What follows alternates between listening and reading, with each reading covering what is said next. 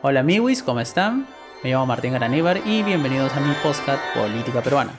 En este podcast analizaremos y comentaremos las últimas novedades sobre la política peruana. Sin más que agregar, empezamos. En el episodio de hoy vamos a tener una cita especial. ¿Por qué? Porque he encontrado ayer un tweet muy interesante de un man que escribió, ¿no? Lejos quedaron los tiempos en que ustedes marchaban contra la corrupción. En 2017 lo hicieron contra la Bajato, en 2018 contra los Cuellos Blancos, en 2019 contra el Congreso Fujimorista. Hoy mutis total antes de las acusaciones del gobierno. Y esto sale más que nada por el tema de, de digamos, de los vigilantes, ¿no? De, o como ciertos sectores de las derechas lo llaman los cojudignos, ¿no? que mucha gente de las derechas andan gritando y diciendo, ay, sí, mira, pues como no son corruptos de derechas, ahora tu indignación es selectiva, ¿no? Y no es así, pues, mano. Entonces, en este podcast vamos a explicar por qué la gente, digamos, que dijo que iban a ser los vigilantes contra Castillo no salen a marchar, ¿no? Como exigen ciertas derechas, y cuáles son las diferencias entre estos tres casos, del caso Lavajato, los Cuellos Blancos y impunidad fujimorista del 2019 ¿Se acuerdan cuando el Congreso blindó a Chávez, el arco a Inostroza, por ejemplo, justamente de acusaciones constitucionales? Por eso la gente se a marchar, ¿no? Y vamos a explicar eso a continuación, así que let's go. Para empezar, tenemos que tener en cuenta que a diferencia de los tres casos anteriores, ahora el gobierno está, digamos, bajo un inusual y saludable escrutinio judicial, ¿no? Porque la fiscalía lo tiene entre ceja y ceja al gobierno, cada vez hay más acusaciones, de hecho recordemos que es el primer presidente en ejercicio que tiene seis carpetas de acusación fiscal, ¿no? O sea, está en proceso de investigación todavía, pero recordemos cuál era la norma, antes a los presidentes jamás de los jamás se los investigaban cuando estaban en ejercicio de funciones, uno tenía que esperar a que termine su mandato y recién es que lo investigaban, a pesar de que podía tener el man o sea, el presidente, los presidentes anteriores, 20.000 acusaciones de corrupción, ¿no? Como las tuvieron en su época, obviamente, ¿no? Y los investigaban y les sacaban reportajes. Y había serios indicios de corrupción en todos los gobiernos desde el retorno de la democracia en el 2000 hasta el día de hoy, ¿no? O sea, Toledo tuvo, Alan tuvo, Humara tuvo, PPK tuvo, Vizcarra tuvo, pero ¿algunos lo investigaron durante el ejercicio de sus funciones? No a ninguno, pero a Castillo sí. Y eso está chévere, man, ya no está mal. No puede creer, ya, claro, ¿no? Le puede gustar o no la forma en que la fiscalía lo está haciendo, pero esa es otra historia no lo vamos a tocar acá, ¿no? La intencionalidad política o no de las acusaciones y de las investigaciones que está haciendo la fiscalía. Pero como le digo, eso no nos interesa ahora, ¿no? Lo importante es que ahora, en este periodo, se está investigando el presidente, ¿no? Hay esa sensación de un unidad que existía antes, ¿no? Por ejemplo, recordemos, por poner un caso, ¿no? El caso Lavajato. Lo estaban investigando todo esto y de la nada, una noche, el equipo oficial de fiscales, que estaba comandado por Vela y que estaba Domingo Pérez, los cambian. ¡Pum!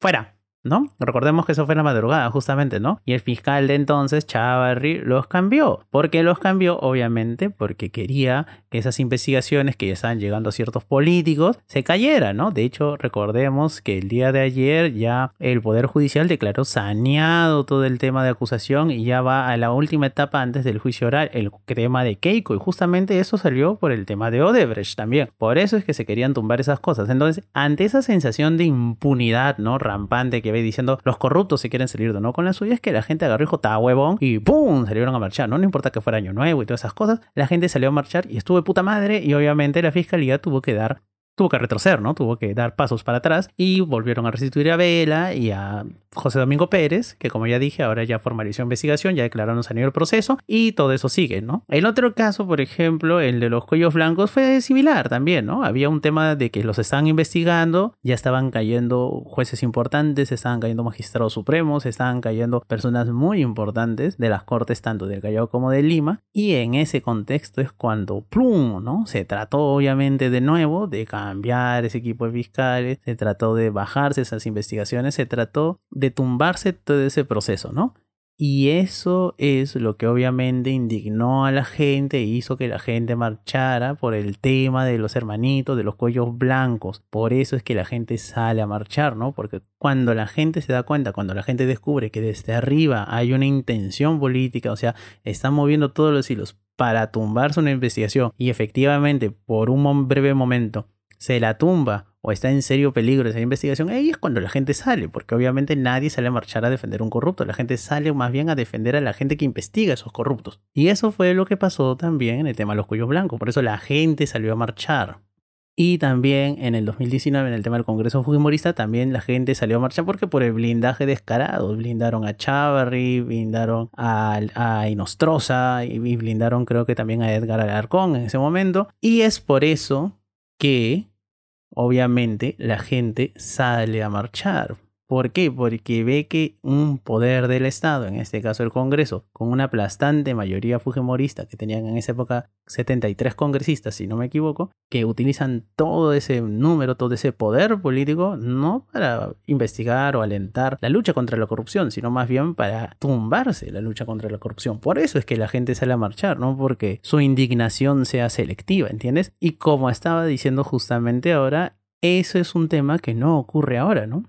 Ahora tú ves al presidente Castillo que está siendo investigado. O sea, tiene seis carpetas de acusación. Tienen unas formalizaciones de prisión preventiva contra su hija putativa, por así decirlo, contra Jennifer Paredes. Y también tienes su sobrino prófugo, un ministro prófugo. O sea, tienes gente que ya está en la cárcel, colaboradores eficaces. O sea, tienes todo un tema, todo un aparato, digamos, judicial que en ese caso es el Ministerio Público, la Fiscalía de la Nación, que lo está investigando al man, que lo está investigando con una celeridad, con una rigurosidad y con un ahínco que nunca se había visto antes en la historia. Y por un lado está bien, está de puta madre que lo investiguen así, ¿no? Ya uno después puede sospechar cuál es la intencionalidad de todo esto, pero Digamos que en líneas generales está bien, está de puta madre que investiguen a este man, ¿no? Al presidente. Y si le encuentran algo, obviamente también está bueno de que se sigan esas investigaciones, porque antes, como ya dije, ¿qué pasaba, no? Cuando había esto en la época de Alan, de Toledo, de Humala o de PPK o de Vizcarra, no lo investigaban, pues.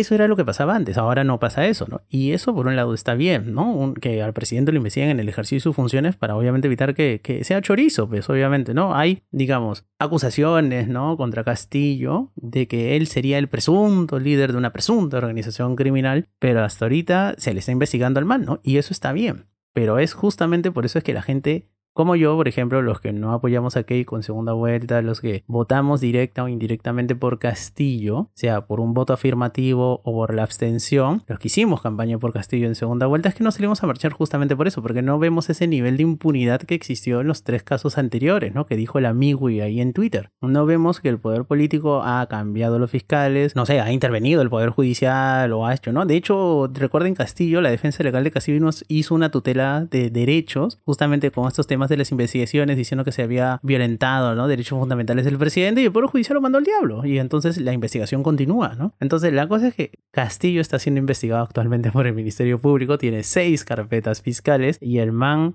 literalmente ha tratado, obviamente a través de los medios legales que dispone, de parar estas investigaciones, pero no ha podido. Entonces, esa sensación de impunidad que existía en los tres casos anteriores, en, el caso, en los casos de la Bajato, o de los cuellos blancos, o el tema del Congreso Futbolista del 19, no existe esa sensación de impunidad que existía en esos momentos. Por eso la gente no sale a marchar. Y no es que la gente sea cojuda o que su indignación sea selectiva, sino de que hay esa sensación de que no hay impunidad, de que más bien a Castillo lo están acorralando judicialmente, ¿no? Entonces, hay esta sensación de que, bueno, ahora sí, parece que el Poder Judicial mejor dicho, que el Ministerio Público está que funciona, ¿no? Que investigan a los corruptos de verdad. Y eso, por eso digo, está de puta madre que lo investigan durante su periodo de gestión. Y es por eso, amigo, que la gente no sale a marchar. No es que sean frescos, no es que ahora la indignación sea selectiva o que digas, ah, no, yo solamente salgo a marchar contra la corrupción, no sé, de Fujimoristas y amiguis y cuando corrupción de izquierda o de Pedro Castillo me chupa un huevo, ¿no? No es que la corrupción no es que nos chupe un huevo o que nos importe menos que otro tipo de corrupción, nos importa, pero la sensación de impunidad que existía en esos momentos no existe ahora porque ahora la fiscalía está haciendo su chamba y esa es la diferencia y por eso no se sale a marchar. Y nada, amigos, eso ha sido todo. De hecho, esto es un podcast más o menos corto. Y como se dan cuenta, este, más que nada era para responder un tweet, ¿no? Me llamó mucha la atención, me estuvo dando vueltas y creo que es necesario hacer este tipo de aclaraciones, ¿no? Mándale este podcast a tu amigo y de derechas que siempre te anda jodiendo diciendo, ay, ¿por qué no sales a marchar? Que eres un cojudino. Ya acá yo le explico por qué no se sale a marchar, pues.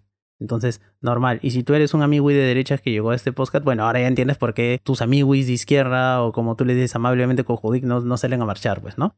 Y eso es todo, amigos. Nos vemos en el siguiente episodio. Así que nada, nos vemos pronto. Bye bye.